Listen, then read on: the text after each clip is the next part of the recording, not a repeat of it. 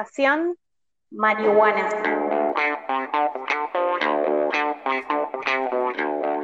Buenos días, buenas noches, buenas tardes. Eh, bueno, acá estamos, llegamos a Estación Marihuana, eh, esta estación que, bueno, que ya desde la, desde la estación pasada se veía que había mucha gente y, bueno, hemos llegado.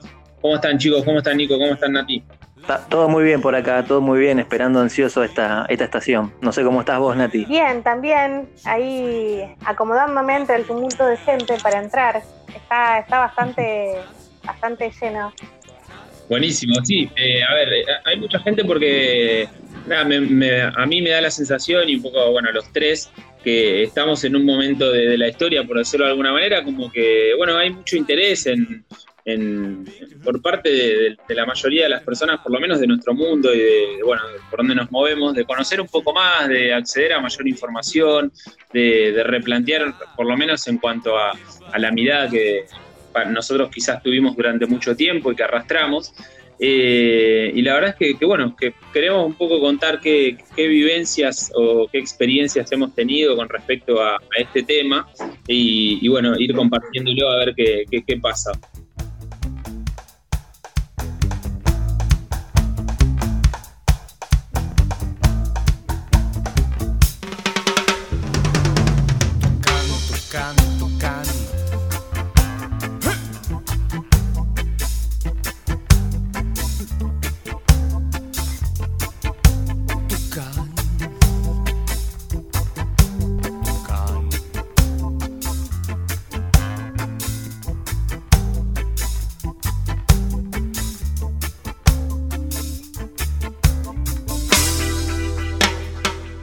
Nico, ¿qué, qué, te acordás con respecto de la marihuana en tu, bueno, en, tu adolescencia? ¿Qué, recuerdos te vienen de cuando eras más chico? Y, bueno, empezabas a, quizás escuchar esa palabra o escucharla quizás más como porro, como paso. ¿Qué, recuerdos tenés? Sí, mira, ahora, ahora que lo pienso, eh, uno de mis primeros contactos eh, con, por lo menos con la palabra y con, esa situación, eh, fue una vez que de vacaciones con mi familia en Santa Teresita nos alquilaron una casa en del fondo. Era como varias propiedades, nosotros estábamos en la del fondo. Y el primer día, el dueño de la casa, que nos alquilaba, eh, hablando con mi papá y con mi mamá, enojados diciendo que la noche anterior habían echado a, toda una banda de pibes que les había alquilado la casa de adelante porque estaban todos fumando por Yo tenía 14 años, ponele, no sé, sí, 14. Eh, así que bueno, estimo que, no me acuerdo lo que pensé en ese momento, pero estimo que habré pensado que, que estaba mal fumar porro porque te, te podían echar de una casa en la que estabas de vacaciones y podías hacer enojar a un viejo. Bien, y, vos Nati, ¿qué, es lo primero que se te viene a la cabeza en cuanto a recuerdos de cuando eras más chica? Eh, recuerdo, se me, remonto al secundario, em, de tener algunos amigos que, fumaban marihuana, yo no tenía mucha idea bien qué era, este, hasta más de grande, em, pero quizás era el, grupito más rebelde o el grupito más, no sé, eh, como popular de la escuela eh, y no estaba como muy bien visto en ese momento. Eh, era lo, lo, que se comentaba en ese momento. Estoy hablando de también más o menos como la edad de Nico, ahí 14 años, ponele.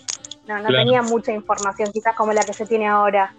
Claro pero tenía como, como, un, como un recelo, así como una, una mirada media comunicativa, eh, por, por desconocimiento, por no conocer, por no saber, y porque se hablaba, tenía como mala fama, digamos. Tal cual. Sí, eh, a mí, a mí me, me, pasa lo mismo. El, recuerdo que yo tengo, yo tengo muy asociado eh, porro con delincuencia, por decirlo de alguna manera. Era como que yo crecí en ese contexto y bueno, me da, me da esa sensación. Eh, que bueno, durante muchos años se fue eh, perpetuando en el tiempo esos eh, prejuicios o esos atajos rápidos como para quizás no, tener interés en entender realmente que quizás la problemática iba por otro lado. Entonces yo tenía recuerdos de, bueno, de, pasar por algún lugar y, sentir el olor a, porro. Entonces ya a mí me generaba como decir, estos son, son delincuentes, seguro. Estoy hablando de, no sé, 10, 11 años. Y, y, eso fue muy loco después ir, ir creciendo y obviamente ir entendiendo que por eso también pienso en esta parte de la historia en la que estamos, en, más allá de nuestra edad, de, permitirnos ir a buscar, es decir, che, pará, ¿es, tan así? Eh, o sea, si, si, fuma va a robar y, bueno, eh, me, da la cuestión también de que también está muy vinculado a, bueno, cómo nuestros viejos quizás no, nos pudieron en ese momento transmitir esa cuestión y después en, nosotros ver cómo lo, cómo lo cambiamos. Eh, y, tienen ahí alguna experiencia que, se acuerden en cuanto a cómo, bueno, no, sé si algo, cómo, se manejaban, si, no sé, en, sus primeros grupos de amigos alguno empezaba a fumar y, cómo lo vivían ustedes, ¿se les, viene alguno a la, mente? Yo recuerdo, tipo, sí, 16, 17 años, em, ya en mi grupo de amigos que, se fumaba. Em, no, me acuerdo exactamente la primera vez que fumé, cuando lo probé, pero sí recuerdo como las primeras veces que no sabía fumar. Digamos, no, no sé si fumaba bien, fumaba mal, si tragaba luz o no tragaba así. Em, este, pero no, qué sé yo, era como el primer acercamiento a eso. Tampoco sé qué me generaba porque, digamos que no, era una cosa que estaba bien fumada, por así decirlo. Claro. Este, pero a, medida que iba creciendo me iba dando cuenta que esa mala fama que tenía como que no tenía mucho sentido, no tenía nada que ver con este con esto que, yo pensaba que quizás eran los grupos de la escuela en ese momento, que eran como los que los que peor fama tenían o no, eran mis amigos de, de todos los días podían fumar y eran personas eh, comunes con las que yo frecuentaba, digamos, no estaba relacionado con algo, con alguna visión negativa. Claro. Como que a medida que fui creciendo y te, vas acercando, o, tus amigos mismos consumen eso y no, no pasaba nada, no era tan terrible como, como quizás me, me, lo habían querido imponer de alguna manera. Bien. ¿Bónico? Sí, yo en, en el colegio, mi, digamos, mi grupo de amigos más chicos, la mesa chica, eh, ninguno era de fumar.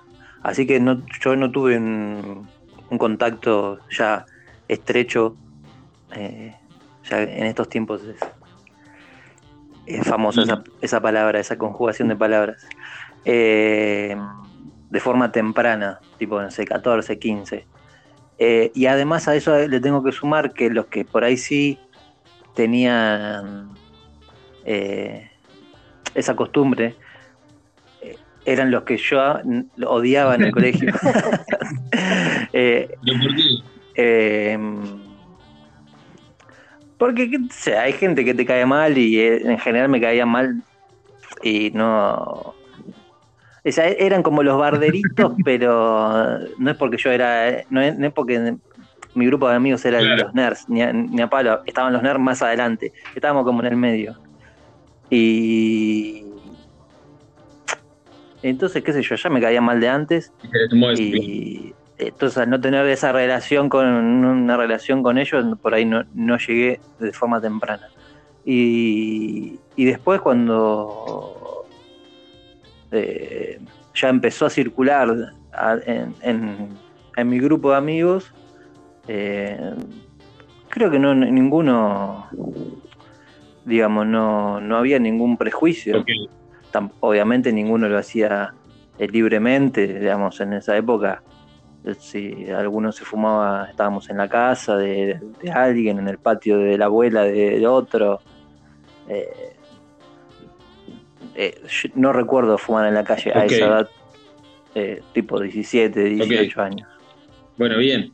Y por justamente, por justamente por todo esto que vos mencionás que estaba, está ligado a digamos, desde los discursos hegemónicos, no solo de la familia, sino desde, sobre mm. todo de los medios de comunicación, está ligado a ese consumo a, o a la delincuencia, a la vagancia, a lo anormal. tal cual, coincido.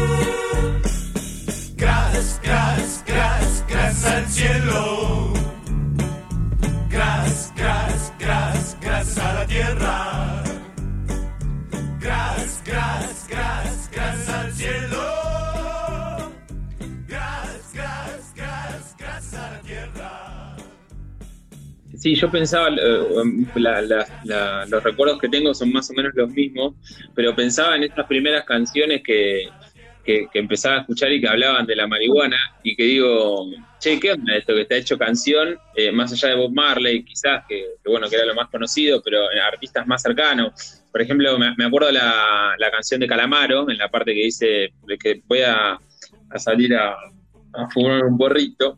Eh, y yo siendo chiquito fue, ¿qué onda que lo hizo canción? ¿Qué, qué, está todo bien? Eh, y, bueno, esa fue como una primera canción que, a mí me empezó a marcar de como disruptiva desde esa época. No sé si a ustedes les pasó con alguna canción que, mm. bueno, que les haya interesado o que la recuerden como esas primeras canciones que hablaban quizás de la marihuana como un 150 millones de canciones más, ¿no?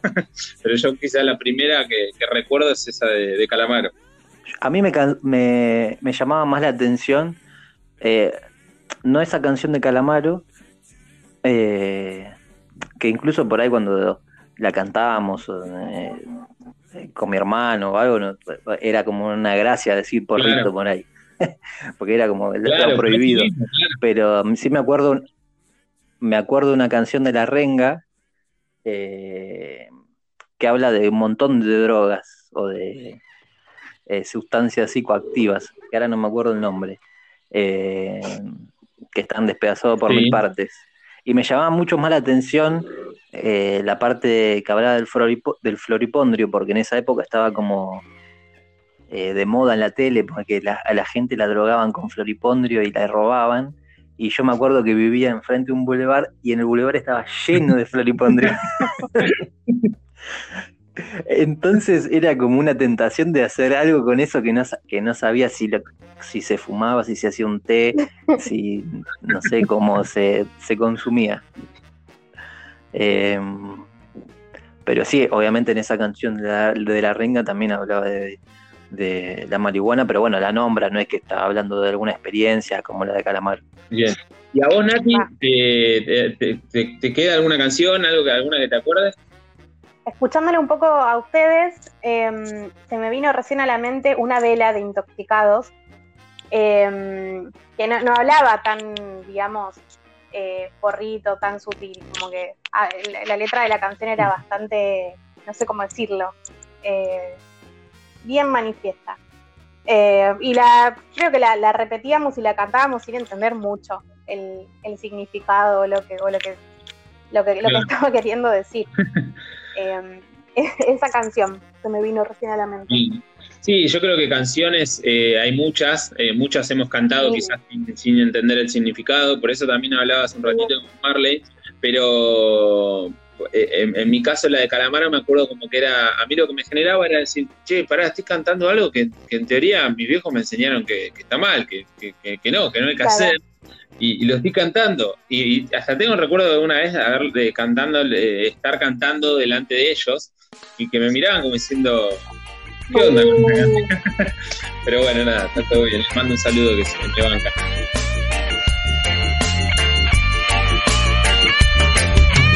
La hipocresía otra vez ganó, la mentira sigue viva y la verdad murió. Y digo todo esto y no es solo por hablar, sino por esta historia que te voy a contar. La de un hombre bueno que a nadie lastimó. Viniendo un poco desde ese pasado a este presente, eh, bueno, con la, con la, gente ya arriba del tren y los que están acá que, estamos viviendo la, bueno, esta quizás no sé si flexibilización es una buena palabra, pero apertura a por lo menos tener mayor inserción, en buscar más información, aprovechar la información que hay, hoy en día. Eh, ¿Qué les pasa con, respecto a, cómo ustedes ven la marihuana hoy en, sus vidas, en cuanto a sus entornos, en cuanto a las personas que conocen que fuman? ¿Conocen alguna situación problemática o alguna anécdota que, quizás quieran traer? Digo, como pensándolo en, en el presente, obviamente que está todo este, como mucho más, a ver, se, habla mucho más del tema, hay muchos más estudios sobre el tema, ya no es tabú hablar de esto. Y pensándolo en mi entorno, conozco muchísima gente que, lo consume. Em, y con esto que decías vos, Nico, de alguna situación problemática o algo similar, eh, gente de mi entorno familiar muy cercana que empezó a probar el aceite de cannabis em, que para mí, y, eran personas que tenían una visión totalmente, como esto, negativa de, la marihuana, de lo que se pensaba de la marihuana. Em, digamos, eh, hoy en día están este, consumiendo aceite de cannabis que les hace, tuvieron muchos cambios a nivel corporal en, temas este, respiratorios, en temas de, dolores de huesos, artritis, artrosis, que fueron, no sé, como con, el transcurso del tiempo fue mejorando mucho em, el dolor, bajó muchísimo el nivel de, dolor que sentían. Em, y, pensándolo hace años atrás, la visión y lo que se conocía era totalmente negativo y llevándolo a la hora, em, bueno, cambió muchísimo. Lo, están, están consumiendo aceite de cannabis todos los días. Claro. Sí, ahí está bueno eso de pensar en, ese pasado de desconocimiento, que digo desconocimiento a veces, muy, y bueno, un poco como decía Nico también, forzado e intencional por parte de muchos sectores, eh, pero bueno, hoy quizás sí hay más apertura a, bueno, por lo menos animarse, pero en eso mismo también hay una problemática, porque de alguna u otra forma es súper necesario que se revisen eh, las leyes actuales, por lo menos como para promover más estudios y para que realmente tengan un sustento eh, o, haya más claridad al momento también de acceder. Hoy hay muchas, muchas cuestiones muy problemáticas al, momento de ir a, conseguir, hay casos de que se les vende aceite de oliva a las personas para que se te des una idea, que se vende en cualquier lado. Y bueno, todo es parte de esa desinformación y de ese aprovechamiento que también a veces puede ser para otro lugar. Eh, único, ¿cómo, cómo, cómo, cómo estás con respecto a la, marihuana en tu vida hoy en día y con, tus personas de, tu mundo? Em, no, obviamente que, digamos, de todo, de toda esa carga prohibitiva que teníamos cuando éramos más chicos por, por, esto que estábamos hablando de los discursos que venían desde diferentes lados a, lo que soy, que son 15 años después, no, no, siguen, a ver, no, eh, según lo que veo yo, ¿no? no siguen estando tan en boga esos discursos, me parece, por lo, por lo menos desde, un poco menos. desde los medios de comunicación yo sí creo que desde dentro de las familias hay mucho, digamos, eh, nosotros estamos hablando desde una ciudad eh, totalmente urbanizada, donde eh, la progresía llega más, más rápido que en otros lugares del país. No sé si en un pueblo está, qué tan bien visto está hoy. para mí está igual de visto que hace 50 años atrás. Eh, por un tema más de, costumbres y de que si vos hoy te vas fumando un porro por la calle, te cruzas con miles de personas que ni te conocen. En cambio, si te fumas un porro eh, caminando por la calle en un pueblo, algunos te van a conocer. Y va a decir, eh, che, el nieto de Carola es un drogadicto. Y delincuente, acordate que también sos delincuente. Y delincuente. Sí. Eh, así que para mí todavía eh, algo de, hipocresía en la sociedad se mantiene.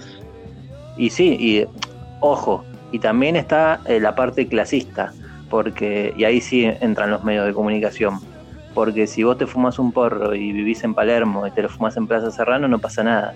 Eh, ahora, si sos de la matanza y te lo estás fumando mientras eh, venís a trabajar al centro en el fútbol de Sarmiento, eh, sos un cachivache. Totalmente.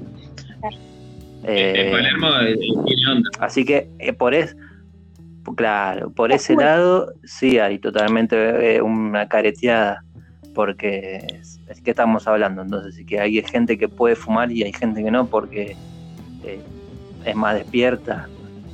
Entonces, si vos te fumas un porro en Palermo, en Barrio Norte, San Isidro o en Nordelta, está todo bien porque se supone que esa gente es inteligente y sabe de lo que está haciendo. En cambio, si sos pobre y por ahí hay un prejuicio de que te, faltan ciertos conocimientos, te lo fumás porque sos un tarado y no, ni, te mereces eso. Entonces ahí sí hay una careteada enorme que no, me gusta para nada. Sí, totalmente. Em, de hecho, bueno, quizás son pequeñas eh, batallas que se van logrando y que algunas se, van a perpetuar en el tiempo con, ese discurso que, bueno, que viene por parte del pasado y que, y que bueno, que será, sería ideal que se vaya rompiendo, ¿no? Pensando en, lo que venga.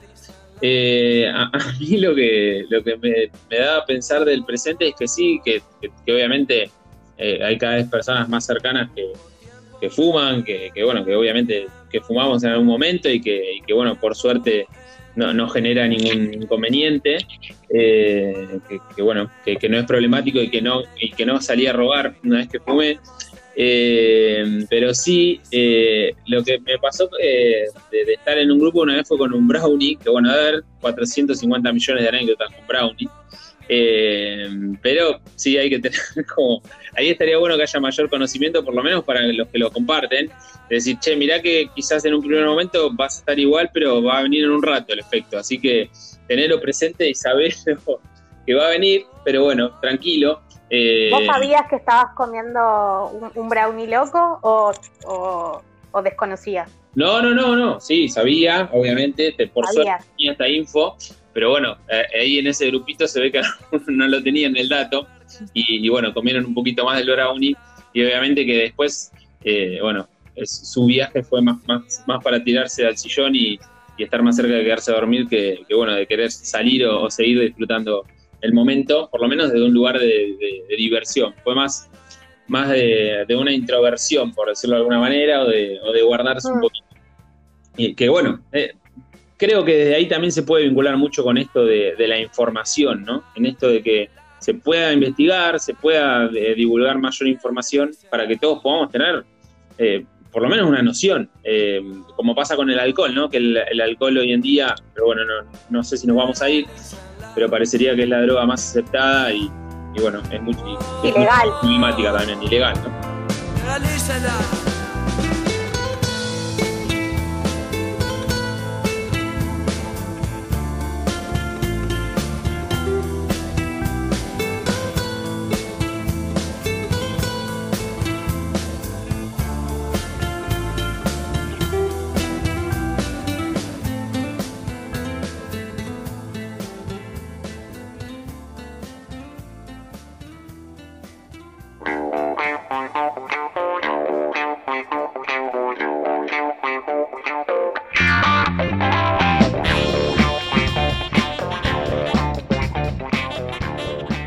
Con respecto al, futuro de la marihuana, por lo menos en, nuestras vidas y en, lo que se pueda llegar a venir, ¿qué, mirada tienen? Qué, ¿Cómo se imaginan que va, que va a estar eh, bueno, eh, vinculada en nuestro día a día, en, la sociedad? ¿Qué, ¿Qué, mirada tienen al respecto? Yo creo que hay muchos avances. Em, que hace poco se sancionó bueno, la, la ley de marihuana medicinal, que se usa para muchas enfermedades. Em, no sé si en un futuro muy cercano, pero eh, yo creo que en algún momento va a ser legal acá 100% como para consumo personal también. Em, me encantaría que eso suceda, como pasa en Uruguay, que se vende en, bajas dosis, se venden en, farmacias, que esté regularizado. Em, sería ideal, digamos, pero bueno, también hay como una, una lucha ahí también con, el narcotráfico, digamos, por algo sucede que no, que no esté 100% legalizado. no lo veo tan cercano, pero sí creo que en algún momento va, a pasar a ser legal. Me, encantaría que eso suceda. Ok. ¿Y vos, Nico? Sí, yo pienso algo similar a Nati. Em, creo que, digamos, lo que está pasando en Uruguay eh, es como el norte más, más aceptable de todos los que digamos ya, ya consumen, porque también hay un mito de que si se hace legal, toda la gente que no consume porque es ilegal va a empezar a consumir. No, si toda la gente que ya consume este, va a seguir consumiendo y la que no consume no va a consumir, porque es muy fácil encontrar no es que es un producto prohibido y es inconseguible. En cualquier lado uno más o menos... Mientras esté regulado... Si tenés algún... Claro. ahora, el problema con, porque hay un proyecto de ley acá en Argentina para la legalización que tiene un problema que no está contemplado el autocultivo. Claro. Entonces ahí eh, ya entras, eh, por un lado, con mayor control del Estado, porque si bien, como decía Nati, eh, en Uruguay lo venden en las farmacias a bajas dosis, digamos, ahí el Estado te estaría regulando tu consumo. Y si es ya, ya es legal, ¿por qué me lo tendría que regular? ¿no? Porque ¿quién me regula a mí cuántas cervezas o cuántos vinos me tomo? Nadie. A lo sumo. Entonces ahí, por un lado, por una cuestión de libertad personal. Y por el otro, al no permitir ese el autocultivo, bueno, eh, estamos en el capitalismo, amigos. Eh, seguramente ya, ya hay un montón de gente comprando campos y fijándose qué tierra más fértil para el cáñamo. Eh, y eso es, va a ser seguramente algún monopolio eh, y a eso hay que fijarse si no le meten semillas transgénicas y toda la toda la bola que ya conocemos. Así que siempre va a haber una siempre va a haber una ojalá ojalá que sea legal para evitar todos los em, todos los embrollos que tienen que pasar y que están pasando mucha gente que se está comiendo terribles garrones por fumarse un porrito como calamaro o por tener un par de plantas. Eh, pero bueno, hay que tener ciertas exigencias para, para evitar otro tipo de controles innecesarios. ¿no? Sí, yo, a ver, sumando lo que dicen ustedes, yo sí creo que, eh, a ver, la, inclusión de la marihuana como dentro de las drogas, eh, quizás bueno, más complicadas, eh, de, forma absurda también, y obviamente con, todo este interés que hubo en este momento, allá cerca de los años 30, 40. Pero bueno, pienso que en, el avance, en, poner el tema sobre la mesa, los, avances más significativos quizás fueron en los últimos 10 años, más allá del ejemplo de Uruguay eh, y, demás. Así que, que sí, que mi mirada también en cuanto a lo que se venga sería ideal que, que que, se abra a que haya mayor acercamiento a que se puedan hacer investigaciones, que eso impacte en el acceso a la información y, bueno, obviamente que va a haber una cuestión privada seguramente en cuanto a, bueno, a, todo esto que vos mencionabas, Nico, pero bueno, que, ya las charlas sean desde otro lugar y de romper con, un montón de cuestiones que se, arrastraron durante muchos años y que fueron excluyendo, como pasa con, con, otros, con otros temas, a muchas personas y que condenó a muchísimas más. Así que, bueno, espero que vaya para ese lado. Pasó marihuana, ya el tren ya, ya arrancó. Eh, ojalá que toda la gente que subió le haya, le haya interesado esta, esta cuestión que por lo menos compartimos en cuanto a algunas miradas que, tenemos en cuanto a, nuestro pasado, eh, algunas cosas que nos pasaron y cuál es nuestra mirada, por lo menos en el presente, y nuestro deseo para, lo que se venga.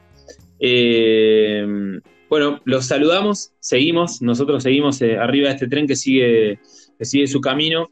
Y bueno, nos vemos en la próxima estación. Seguimos viaje. Bueno, nos vemos en la próxima estación. Un abrazo. Saludos. Un abrazo, muchas gracias. Chao, chao.